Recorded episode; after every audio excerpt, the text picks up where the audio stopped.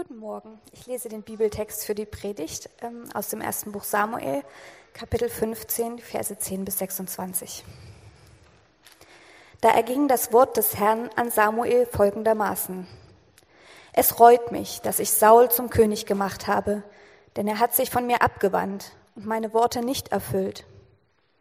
Darüber entbrannte Samuel und er schrie zum Herrn die ganze Nacht. Und Samuel machte sich früh auf, um Saul am Morgen zu begegnen. Und es wurde dem Samuel berichtet, Saul ist nach Karmel gekommen, und siehe, er hat sich ein Denkmal aufgerichtet.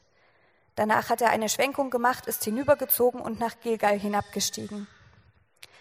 Als nun Samuel zu Saul kam, sprach Saul zu ihm, Gesegnet seist du vom Herrn, ich habe das Wort des Herrn erfüllt.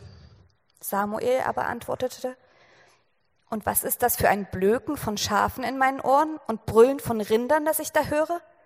Und Saul sprach, man hat sie von den Amalekitern hergebracht, denn das Volk verschonte die besten Schafe und Rinder, um sie dem Herrn, deinem Gott, zu opfern.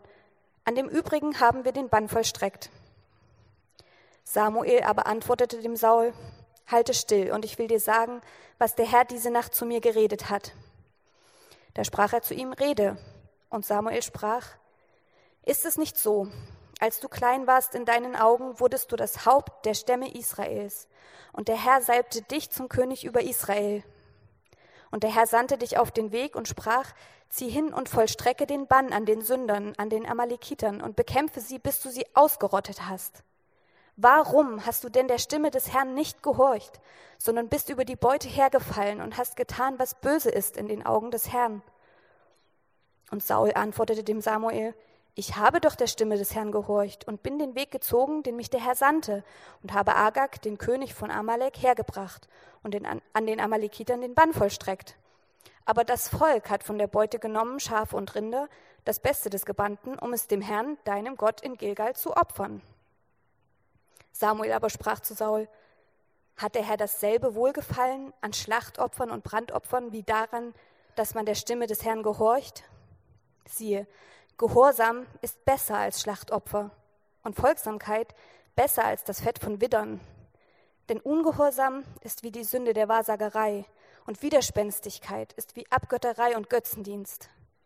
Weil du nun das Wort des Herrn verworfen hast, so hat er dich verworfen, dass du nicht mehr König sein sollst.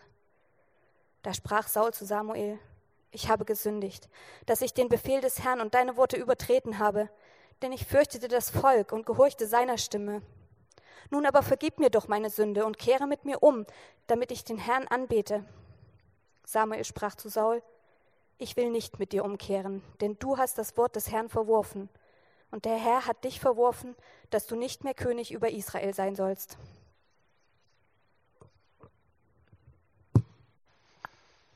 Vielen Dank, Rebecca. Ja, wie gesagt, wir starten in die Predigtreihe über das Leben von König David. Und wer gut zugehört hat, hat wahrscheinlich gemerkt, dass David in diesem Text noch gar nicht vorkommt. Äh, wir schauen uns heute sozusagen die Vorgeschichte an. Ähm, das ist die Geschichte Sauls. Saul war der erste König in Israel geworden. Und wir lesen in diesem Text, wie Saul verworfen wird, sodass es einen neuen König braucht, einen besseren König.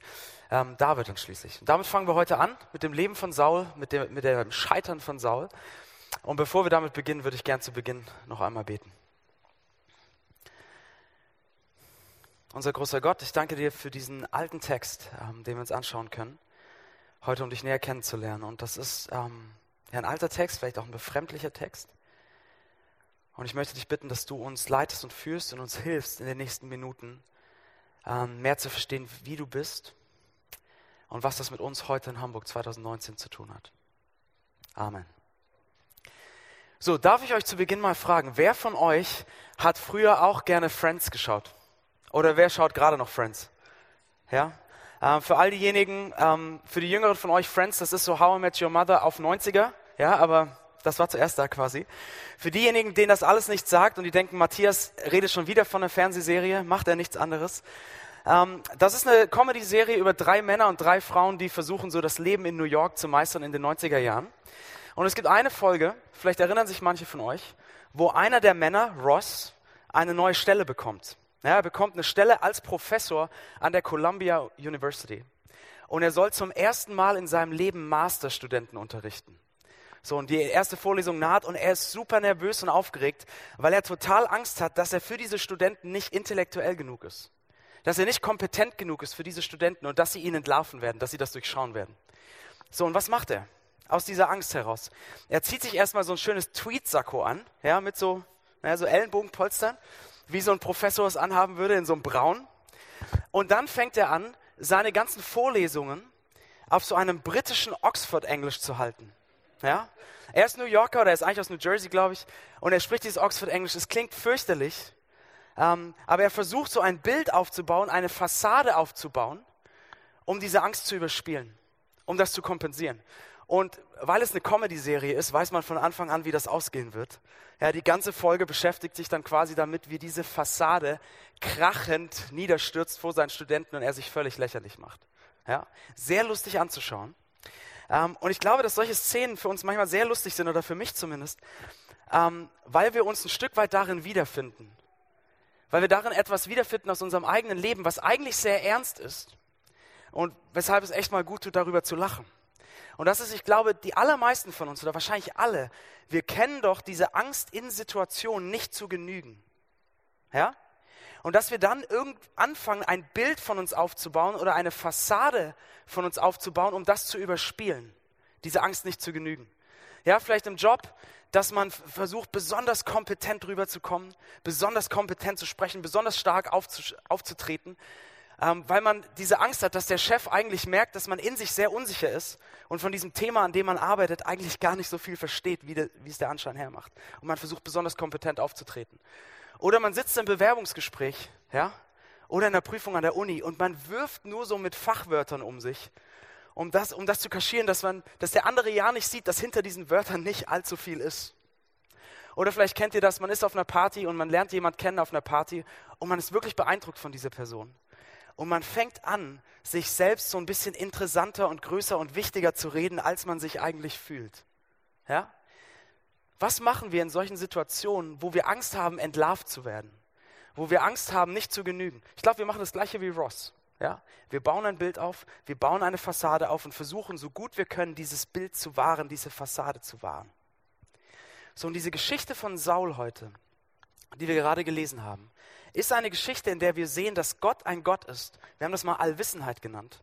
Dass Gott ein Gott ist, der hinter all unsere Fassaden blickt der hinter jedes Bild blickt, das wir von uns aufbauen oder das wir anderen zeigen wollen. Ja? Und meine Frage an euch ist als Einstieg, was ist das Bild, das ihr vor euch hertragt? Wie wollt ihr gesehen werden von anderen? Oder wie wollt ihr vielleicht auch euch selbst sehen? Was ist das Bild? Was ist die Fassade, die ihr aufbaut? Ja?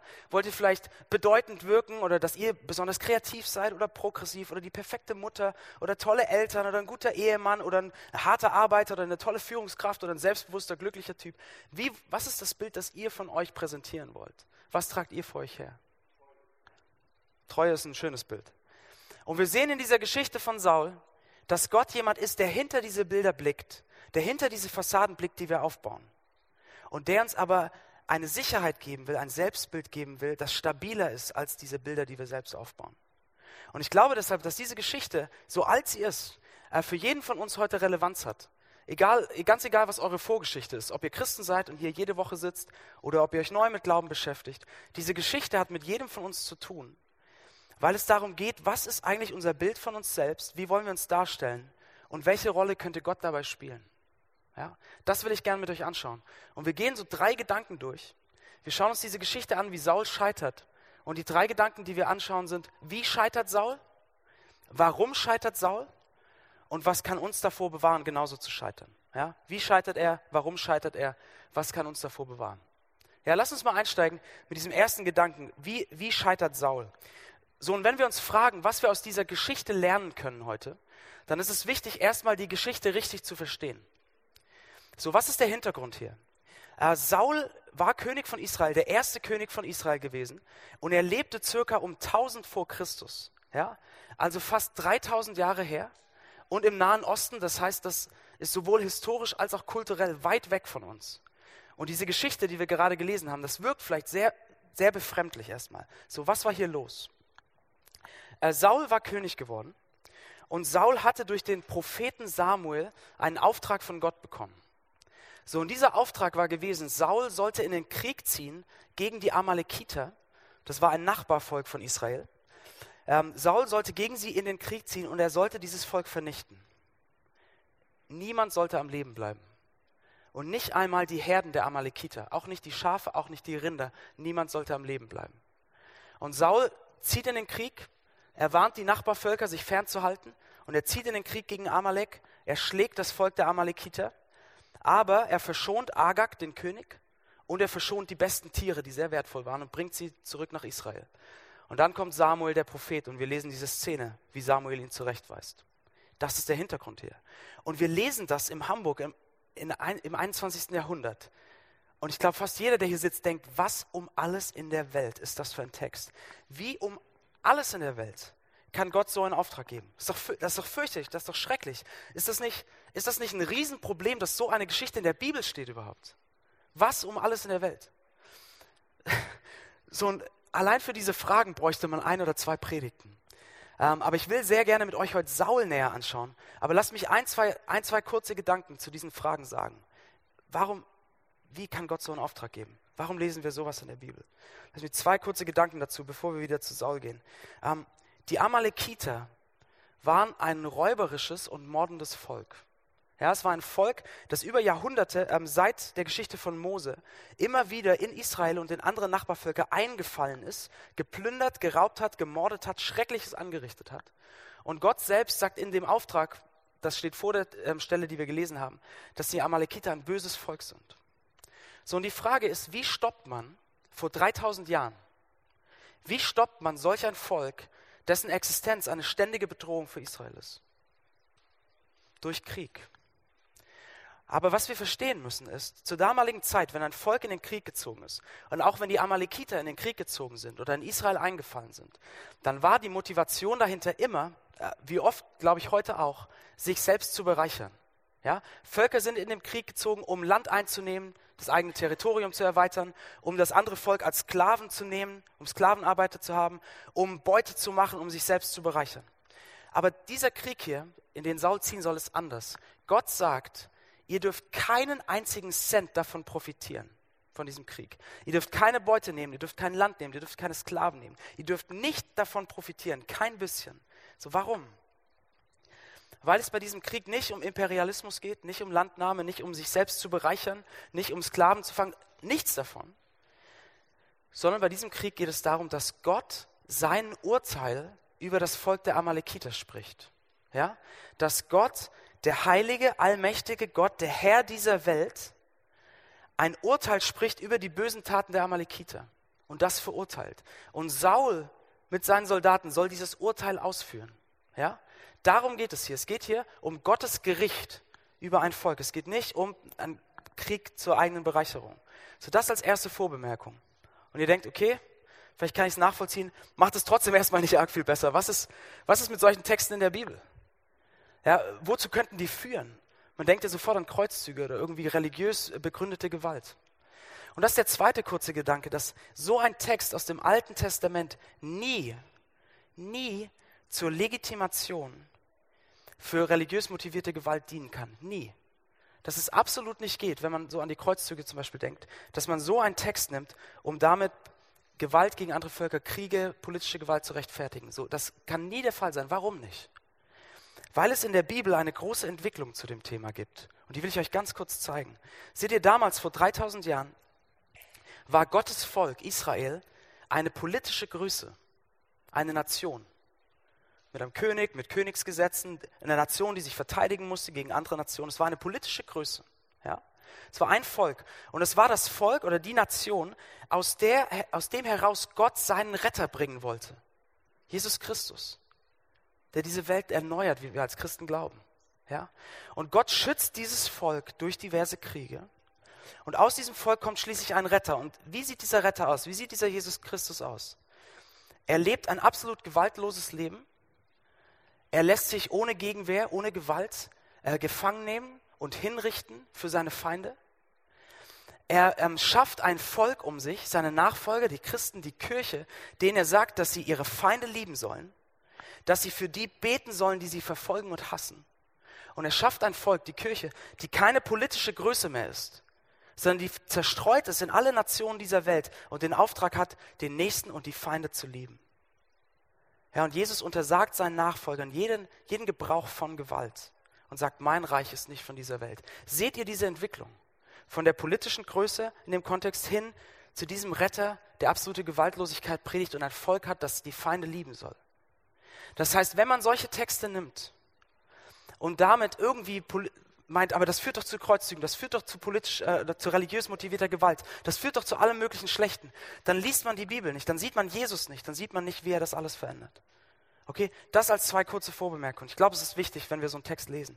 Lass uns, lass uns zurück zu Saul kommen. So, wie scheitert Saul? Saul scheitert. Saul lässt Agag, den König der Amalekiter, am Leben. Warum, schauen wir uns gleich noch an. Und Saul lässt die besten Tiere der Herde am Leben. So, warum? Weil sie wertvoll waren. Und Samuel sagt zu ihm, ihr habt euch über die Beute hergemacht. Das heißt, Saul und seine Soldaten, Saul, der der König von Israel war, der der König eines Volkes war, das anders sein sollte als die Völker um sie herum, das ein Volk, das Gottes Gerechtigkeit und Größe widerspiegeln sollte, ein Volk, das selbst anders Krieg führen sollte. Saul und seine Soldaten waren genauso geworden wie das Volk, das sie bekämpft haben. Sie waren geworden wie die Amalekiter. Sie haben gekämpft, um sich zu bereichern, um Beute zu machen. Sie hatten keinen Blick auf Gottes Charakter, auf Gottes Gerechtigkeit. Es ging um die Beute, um die eigene Bereicherung. Sie waren kein bisschen anders. Und damit war Saul gescheitert. Saul war nicht der Anführer des Volkes, der zeigen, zeigen konnte, dass Gott anders ist. Er war geworden wie die Amalekiter. Und deshalb ist er gescheitert. Er war nicht der König den das Volk gebraucht hatte. So, das ist der Hintergrund hier. Das ist, wie er scheitert. Das ist kurz diese Geschichte erklärt. Und ich habe es gesagt, das wirkt historisch, kulturell weit weg von uns. Ja? Komplett andere Lebensrealität. Aber wenn wir uns jetzt anschauen, warum Saul scheitert, dann kommt uns diese Geschichte sehr nah. Sehr, sehr nah. Dann seht ihr, dieser Text will uns nicht dazu führen, dass wir über Politik oder Kriegsführung nachdenken auch wenn das wichtig ist. Dieser Text will uns dazu führen, dass wir über unser eigenes Innerstes und das, was uns antreibt, nachdenken. Und wenn wir das anschauen, was Saul antreibt in seinem Innersten, dann finden wir etwas, was äh, ich glaube erschreckend aktuell ist. Dann finden wir etwas, ich war erstaunt wirklich in der Vorbereitung, wie viel das mit mir persönlich zu tun hat, was wir da sehen bei Saul. Und deswegen zweiter Gedanke, warum, sei, warum scheitert Saul? Warum? Was treibt ihn an? Was ist in seinem Innersten? Und es gibt so ein paar Stellen in diesem Text, wenn man näher hinschaut, die uns wie so einen Einblick in das Herz von Saul geben. Einen Einblick in das, ähm, was ihn antreibt. Ähm, nehmt euch gerne den Text raus, wenn ihr wollt. Ich gehe mal damit euch durch. In Vers 17 äh, fängt Samuel, ähm, spricht Samuel zu Saul und erklärt uns, wie die Geschichte von Saul losging. Er sagt in Vers 17, ist es nicht so, als du klein warst in deinen eigenen Augen, wurdest du erhöht zum König von Israel? Ja? Ähm, Saul kam aus einem sehr einfachen Hintergrund. Er war der Sohn eines Bauern, Bauernfamilie. Und als er zum König gesalbt werden sollte, konnte man ihn nicht finden, weil er sich versteckt hatte. Er hatte sich versteckt im Gepäck in, zwischen den Pferdekarren und so weiter des Volkes, weil er so schüchtern war, so Angst hatte, weil er so gering und klein war in seinen eigenen Augen. Ja? Er war klein und gering in seinen eigenen Augen. So, und was sehen wir jetzt in Vers 12? Samuel kommt, er erkundigt sich nach Saul und wir lesen im Text, dass ihm gesagt wird, Saul ist nach Karmel gegangen und er hat sich ein Denkmal aufgerichtet. So dieses Denkmal war wahrscheinlich so ein Siegeszeichen, ja, ich habe die Schlacht gewonnen, so ein Siegeszeichen, das man aufgerichtet hat, um seine eigene Größe und Macht darzustellen. Das heißt, Saul, der klein war in seinen eigenen Augen, fängt an, seine eigene Größe zu demonstrieren und zu zeigen. Und er lässt Agag, das lesen wir in Vers 20, er lässt Agag, den König der Amalekiter, am Leben. Warum? Warum den König verschonen? Weil man zur damaligen Zeit gerne, wenn man einen Krieg gewonnen hat, den König seinem Volk präsentierte. Ja, seinen Soldaten, seinen Anführern, dem Volk und zu sagen, diesen König habe ich besiegt mit meiner Größe, mit meiner Macht. Ich war stärker als er. Das heißt, was sehen wir hier als erstes? Saul, der früher klein war in seinen eigenen Augen, bemüht sich, Größe und Stärke zu zeigen. Er richtet ein Denkmal für sich auf. Nicht frühere Anführer von Israel haben immer Altäre gebaut, um Gott zu ehren. Saul baut sich ein Denkmal und er versucht den König zu präsentieren. Ja. So, was sehen wir noch?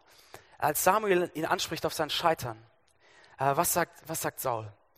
Er sagt zweimal, Ja, warum, warum hast du die Tiere leben lassen? Und er sagt, wieso?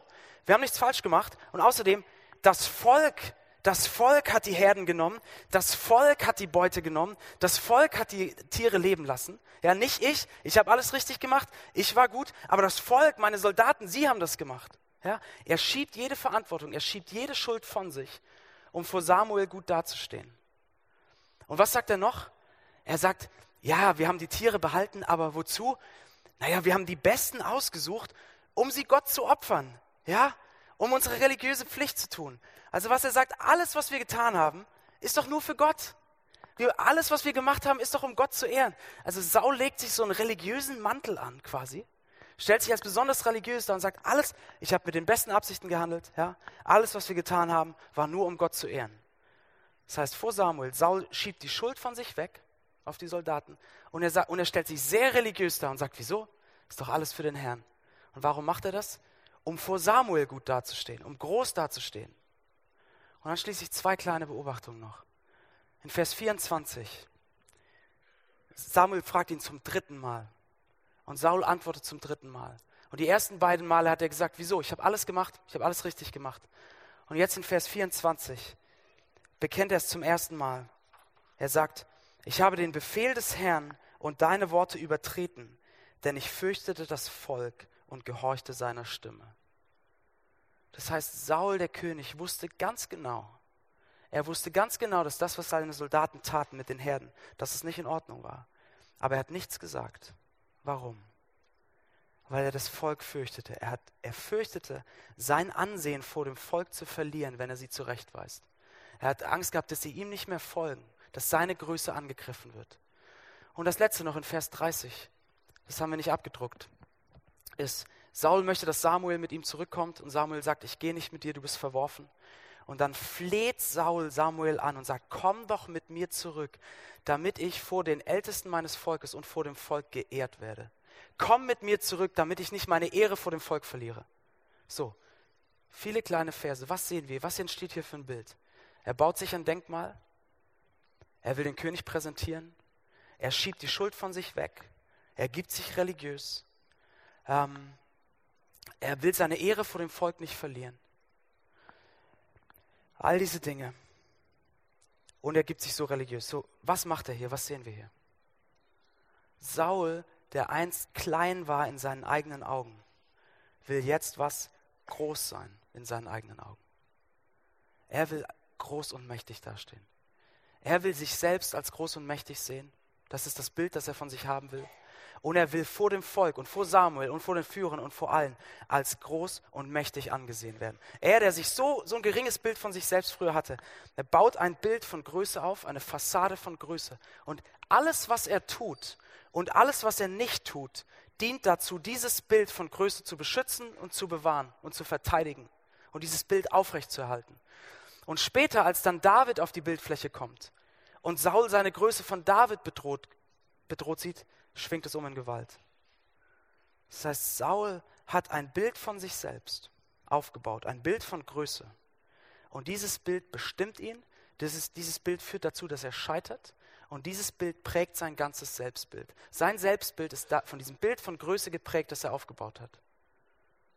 So Leute, und ist das nicht etwas, um jetzt mal, ich habe viel erklärt jetzt, ist das nicht etwas, was absolut und auf erschreckende Art und Weise aktuell ist und was mit jedem von uns irgendwie zu tun hat? Was ist das Bild? Ich frage nochmal, die Frage vom Anfang. Was ist das Bild, das ihr aufbaut? Wie wollt ihr gesehen werden von anderen? Wie wollt ihr euch selbst sehen? Was ist das Bild? Was ist die Fassade, die ihr, ihr aufbaut und vor euch hertragt? Und wisst ihr, was wir bei Saul sehen ist, wenn ihr so ein Bild habt, dann wird alles, was ihr tut, irgendwie dazu dienen, dieses Bild aufrechtzuerhalten. Und ihr werdet versuchen, alles zu vermeiden und alles leugnen, was dieses Bild in Gefahr bringt. Ihr seid ständig dabei, dieses Bild zu beschützen. Seht ihr, wenn wir das tun, äh, dann haben wir eigentlich ein Selbstbild, das ist wie so eine Air Puppet. So, wer von euch kennt Air Puppets? Äh, so Luftpuppen. Das ist bei Konferenzen äh, oder Ausstellungen manchmal oder Großveranstaltungen. Das sind diese sieben, acht Meter hohen ähm, Männchen, die so mit Luft gefüllt sind. Kennt ihr die? Und unten ist so eine Pumpe und pumpt dauernd Luft rein und deswegen äh, bewegen die die Arme manchmal so lustig. Kennt ihr die? Ja, Air Puppets, Sky Dancers, wie auch immer, Luftpuppen. So diese Luftpuppen, sind einfach ein großer Nylonstoff, der unten offen ist. Und die ganze Zeit wird von großen Pumpen Luft in diese Air Puppet, in diese Luftpuppe reinge reingeblasen. Ja? Aber es ist einfach nur ein Nylonstoff.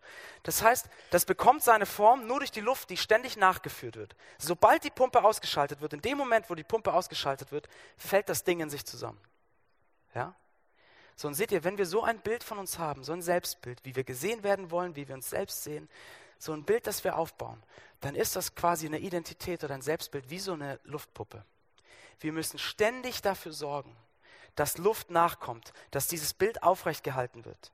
Ja? Und alles, was irgendwie das bedroht, dass die Puppe weiter tanzt, müssen wir wegschieben und leugnen.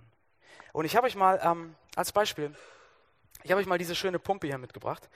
Ähm, stellt euch vor, wir haben so eine, wir haben dieses Bild, das wir von uns aufbauen wollen, diese Luftpuppe, und wir sagen jetzt mal nicht sieben, acht Meter, sondern so lebensgroß wie wir, ja, oder vielleicht 30 Zentimeter größer, ja, also ein bisschen schönes Bild. Ähm, und wenn wir so ein gewisses Bild von uns haben, das wir aufrechterhalten wollen, was müssen wir machen? Wir sind ständig am Pumpen. Wir müssen schauen, dass genug Luft in dieser Puppe bleibt und dass dieses Bild irgendwie aufrechterhalten wird und dass es ja nicht in sich zusammenfällt und dass andere ja nicht merken, dass da nicht so viel dahinter ist und dass wir bloß nicht und wir müssen pumpen und pumpen und pumpen. So und was ist das? Das ist ein zutiefst anstrengendes Leben. Ähm, und wenn ich eine Sache in den letzten Jahren gelernt habe, dann das. Leute, seht ihr, Lass mich kurz, ich habe gemerkt, ich hatte so ein Selbstbild von so einer Luftpuppe oder ich kämpfe immer noch damit. Seht ihr, ich bin aufgewachsen, ähm, ich bin aufgewachsen mit der Erfahrung, dass ich in vielen Dingen, die ich gemacht habe, der Beste war. Mir ist die Schule relativ leicht gefallen und ich war der Jahrgangsbeste im Abitur.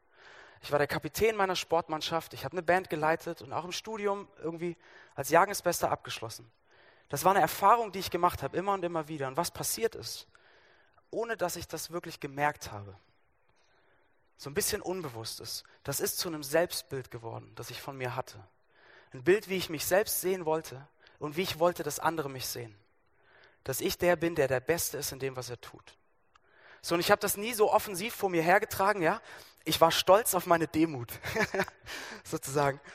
Ähm, aber es ist zu so einem Selbst, es ist zu so einem Selbstbild geworden. Und wisst ihr was? Ich, ich habe das in den letzten Jahren so schmerzhaft gemerkt und ich merke das auch gerade noch so schmerzhaft zu was für einem anstrengenden Leben das führt. Denn wisst ihr, wenn, wenn ihr so ein Bild von euch selbst habt, dass ihr groß sein wollt oder bedeutend oder der Beste, dann wird das ganze Leben zu einem Wettkampf. Das ganze Leben wird zu einem Wettkampf. Und was ich gemerkt habe in meinem Leben, was ich gemacht habe, ich habe, ja, ich habe gepumpt und ich habe gepumpt und ich habe gepumpt, um besser zu werden, um der Beste zu sein und mehr zu lesen und belesener zu sein. Und meine freien Tage waren eine Katastrophe, weil ich besser werden wollte. Und alles, alles war davon geprägt, zu pumpen, zu pumpen, zu pumpen, um dieses Bild aufrechtzuerhalten. Und es hat mich fertig gemacht, wirklich fertig gemacht. Seht ihr, wenn ihr, wenn ihr so ein Bild habt, das ihr vor euch hertragt, ihr pumpt und pumpt und pumpt. So, und was passiert, was passiert, wenn etwas in eurem Leben geschieht, was diese Puppe in Gefahr bringt, was sozusagen ein Loch in diese Puppe reißt? Vielleicht einen großen Fehler, den ihr gemacht habt. Ja? Was passiert? Was machen wir? Wir machen das gleiche wie Saul. Wir leugnen es, wir schieben die Schuld auf andere, wir sagen, wieso, ich habe alles richtig gemacht. Und was machen wir noch? Wir fangen an, noch viel Dollar zu pumpen ja, noch viel Dollar zu pumpen, weil wir wissen, da ist in diese Löcher, wir wissen, dass dieses Bild von uns selbst eigentlich Fassade ist, dass wir diese Löcher haben und dass die Luft entweicht und wir versuchen es zu kompensieren, wie wir nur können. Und wir pumpen wie die Verrückten. Und wir stellen uns extra groß dar und posten alles, was wir machen auf Social Media, damit dieses Bild von uns ja bestehen bleibt. So, habt ihr so eine Luftpuppenidentität? Habt ihr so ein Luftpuppen-Selbstbild von euch? Wie könnt, wie könnt ihr herausfinden, ob ihr sowas habt? Ich habe es am Anfang nicht gemerkt. Ähm, ich glaube, wir können das rausfinden, wenn wir uns die Indikatoren anschauen von Saul. Lass mich mal drei nehmen. Das erste ist, habt ihr immer wieder das Gefühl, dass ihr wie Saul bei seinem Denkmal, dass ihr eure Erfolge allen zeigen müsst? Es spricht überhaupt nichts dagegen, sich über seine Erfolge einfach zu freuen und das zu feiern. Großartig, ja? Aber habt ihr ständig Angst, dass eure Erfolge übersehen werden, dass Leute nicht genug wahrnehmen, was ihr Tolles gemacht habt? Und ihr, müsst es in Erinnerung bringen, damit die Leute das auch sehen, was ihr gemacht habt. Ja? Habt ihr das Gefühl, ihr müsst eure Erfolge vor euch hertragen? Und in vielen Gesprächen kommt das immer wieder hoch, was ihr Tolles gemacht habt. Habt ihr das Gefühl, ihr müsst das alles auf Social Media posten? Ja, es muss, ist doch absurd, das nicht zu posten. Ihr pumpt, Leute, ihr pumpt. Ihr haltet ein Bild von euch aufrecht, das ihr kreieren wollt. Oder das Zweite ist, geht es euch wie Saul bei seinen Soldaten, dass es euch manchmal sehr, sehr schwer fällt, zu euren Überzeugungen zu stehen, weil ihr Angst habt, dass das Ansehen, euer Ansehen in den Augen der anderen nachlässt. Ja? Saul sagt nichts, weil er Angst hat, das Ansehen zu verlieren. Wie geht euch das? Wie geht euch das im Beruf? Vielleicht, wenn es da um gewisse Praktiken geht, Geschäftspraktiken, wo ihr sagt, boah, finde ich eigentlich richtig schwierig, aber nee, ich will jetzt nicht der Odd Man Out sein hier und ich werde mal mitmachen. Oder in Beziehungen. Vielleicht auch in Liebesbeziehungen. Ihr lernt jemanden kennen, aber ihr sagt, oh, diese Überzeugung, die ich habe, die stelle ich lieber ganz hinten an, weil sonst stehe ich nicht mehr so gut da. Habt ihr das? Kennt ihr das aus eurem Leben? Leute, ihr pumpt. Ihr versucht, die Puppe vorm Einstürzen zu bewahren. Und das Dritte, es gäbe mehr bei Saul, aber das Dritte, wenn ihr Christen seid, macht ihr das manchmal so wie Saul, dass ihr euch so einen, so einen religiösen Mantel anlegt, dass ihr euch versucht, so religiös darzustellen? Ja? Ihr zeigt keinen Fehler, ihr zeigt keine Zerbrochenheit, ihr habt euer Leben so im Griff, ihr seid so tolle, fromme Christen und ihr, deckt, und ihr benutzt so tolle, fromme Sprache. Ja? Ist ja alles für den Herrn. Und ist alles dieses und jenes, um keine Schwäche zu zeigen. Leute, ihr pumpt. Und ihr benutzt sogar euren Glauben als Pumpe, um so ein Bild aufrechtzuerhalten. Aber wisst ihr was? So ein Selbstbild, das mit Luft gefüllt ist, ist nicht stabil. Ist nicht stabil. Es ist nur anstrengend. So, Saul hatte so ein Bild von sich. Er wollte, der einst klein war in seinen Augen, wollte groß sein in den Augen von allen. Und das hat ihn zum Scheitern gebracht. So, was könnte uns davor bewahren, genauso zu scheitern? Seht ihr, Saul hat dieses Bild aufgebaut, aber Gott in seiner Allwissen hat es durchschaut. Er hat hinter die Fassade gesehen. Saul konnte Gott nicht täuschen. So, und was kann uns helfen, dass wir bewahrt werden vor diesem Scheitern von Saul? Ist, wenn wir den Gott sehen, der hinter unsere Fassade blickt, der uns aber trotzdem mit einer Liebe liebt, die jede Fassade einreißt. Und das ist unser letzter Gedanke, ja? Was kann uns, was brauchen wir? So, wo können wir ein Selbstbild finden, das fester ist und stabiler ist als so eine Luftpuppe? Äh, Luftpuppe? Und der Text gibt uns einen Hinweis darauf. Lass uns noch einmal in den Text schauen, in Vers 17. Da kommt Samuel zu Saul und Samuel will Saul daran erinnern, wer er eigentlich ist. Und er sagt in Vers 17 zu ihm, und Samuel sprach, ist es nicht so, als du klein warst in deinen Augen, da wurdest du das Haupt der Stämme Israels und der Herr salbte dich zum König über Israel. Das heißt, was sagt Samuel hier? Woran will er ihn erinnern? Er sagt, Saul, du wurdest nicht König, weil du so bedeutend bist oder so groß bist oder so mächtig. Deshalb wurdest du nicht König. Nein, du wurdest König, weil Gott dich auserwählt hat. Völlig unerwählt, völlig unverdient. Weil Gott dich aus Gnade auserwählt hat. Dich, der so gering war in seinen Augen, der so ängstlich war, der so klein war, dich hat er auserwählt. In seiner Gnade und dich hat er hochgehoben und erhöht und zum König gemacht. Das ist deine Größe. Du hättest dir nicht selbst Größe schaffen müssen. Du hättest nicht dieses Bild von Größe aufbauen müssen. Gott hat dich erhöht, er hat dich hochgehoben, er hat dich zum König gemacht, er hat dich groß gemacht. Und das, was er über dich sagt, darin hättest du deine Größe finden können, finden sollen. Daraus hättest du leben sollen. Das hätte die lauteste Stimme in deinem Leben sein sollen. Und seht ihr, Saul hatte das erlebt. Saul hatte erlebt, wie er gering war und erhoben wurde. Aber das war nicht in die Tiefe seines Herzens eingedrungen. Das war nicht das geworden, was sein Selbstbild geprägt hatte. Er hatte nicht verstanden, dass Gott ihm Größe gegeben hat. Und deshalb dachte er, er muss selbst seine Größe schaffen. Er muss selbst seine Größe schaffen. So, wie können wir das vermeiden, dass es uns so geht wie Saul? Wir kommen daraus, wenn wir sehen, wie auch wir vollkommen unverdient erwählt wurden und erhöht wurden, als wir gering waren. Und das finden wir bei dem wahren König Israels, bei dem Sohn Davids, dem Nachkommen Davids, bei Jesus Christus, der all unsere Fassade durchblickt und uns trotzdem voller Liebe erhöhen will. Seht ihr, die Größe von Jesus Christus war keine Fassade. Jesus musste sich nicht größer darstellen, als er war. Die Größe von Jesus Christus war nicht irgendwie aufgeblasene Herrlichkeit, sondern es war die Größe Gottes selbst. Und Paulus sagt im Kolosserbrief, dass Jesus der vollkommene Ausdruck von Gottes Herrlichkeit war. Die vollkommene Größe, die größte Größe. So, und was führt diese Größe, diese größte Größe, diese größte Herrlichkeit, was führt ihn dazu? In die Niedrigkeit des Kreuzes, in die Zerbrochenheit des Kreuzes, wo von seiner Größe nichts mehr übrig ist, wo alles in sich zusammenfällt, wo keine Herrlichkeit mehr zu sehen ist. Was bringt ihn dahin? Die Liebe zu uns. Er macht sich so gering, um uns zu erhöhen. dann seht ihr, wir waren so weit weg von Gott. Und manche von euch sind es vielleicht heute noch. So weit weg von Gott. Wir waren geistlich arm in Gottes Augen, gering. Aber er, der Größte, Jesus Christus, erniedrigt sich, wird klein am Kreuz, um uns zu erhöhen, um uns eine Bedeutung und eine Größe zu geben, die größer ist als jedes Bild, das wir vor uns hertragen. Das größer und besser ist, als der Beste zu sein. Er will uns zu Gottes Kindern machen, zu Kindern des Höchsten. Und alles, was wir dafür tun müssen, ist, unsere eigene Schwachheit einzugestehen.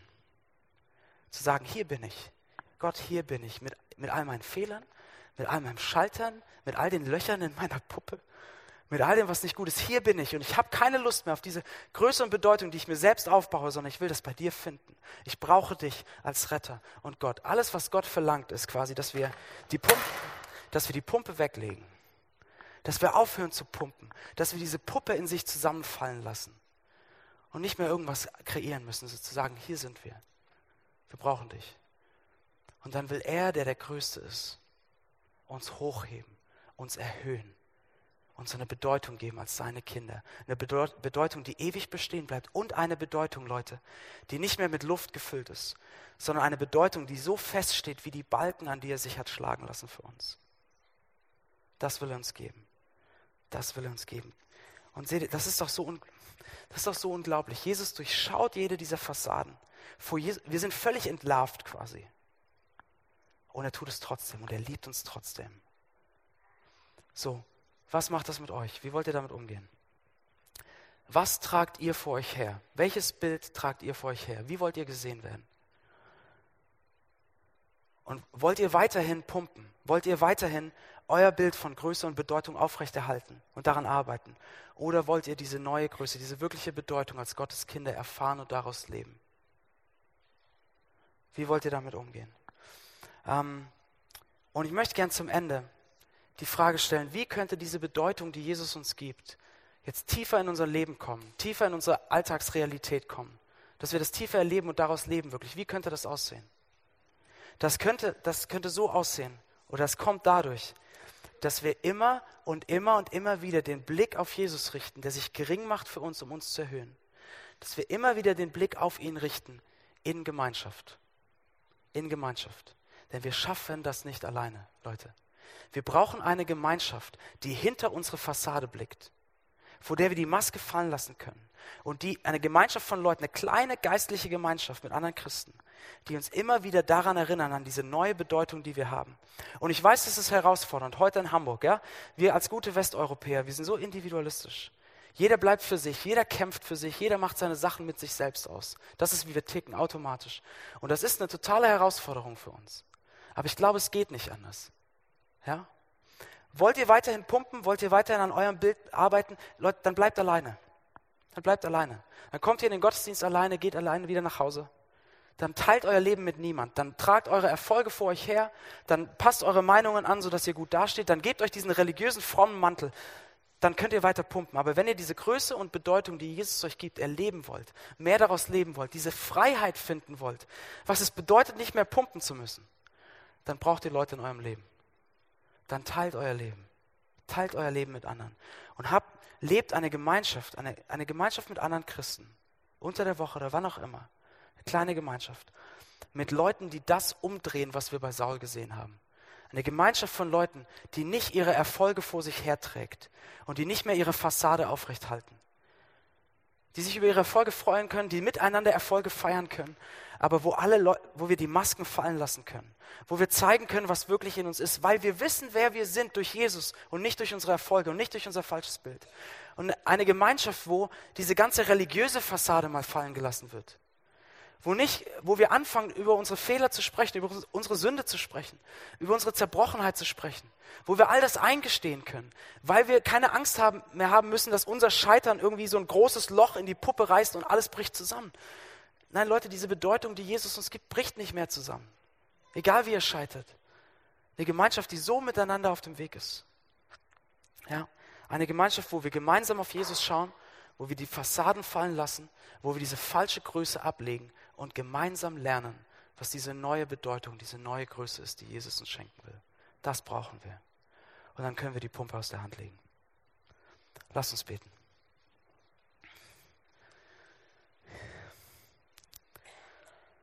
Jesus, du, war der, du warst der einzig wirklich Große und Bedeutende. Du warst der Aller, Allerbeste. Und ich danke dir, dass du dich klein gemacht hast für uns, dass du den Weg bis ans Kreuz gegangen bist, dass du dich erniedrigt hast für uns, um uns zu erhöhen. Um uns rauszuholen aus diesen falschen Bildern von uns, die wir anderen zeigen, die wir aufbauen und verteidigen, die uns so bestimmen. Ich danke, dass du uns eine Bedeutung gibst, die, die feststeht und die nicht mehr umfallen und zusammenbrechen wird. Und ich bitte dich, dass wir hier als Gemeinschaft eine Gemeinschaft werden, wo wir uns gegenseitig an diese neue Bedeutung erinnern und wo wir lernen, Masken fallen zu lassen. Wo wir, wo wir aufhören, irgendwelche Bilder vor uns herzutragen. Wo nicht wir im Mittelpunkt stehen, sondern du allein. Und das, was du uns schenkst. In Jesu Namen. Amen.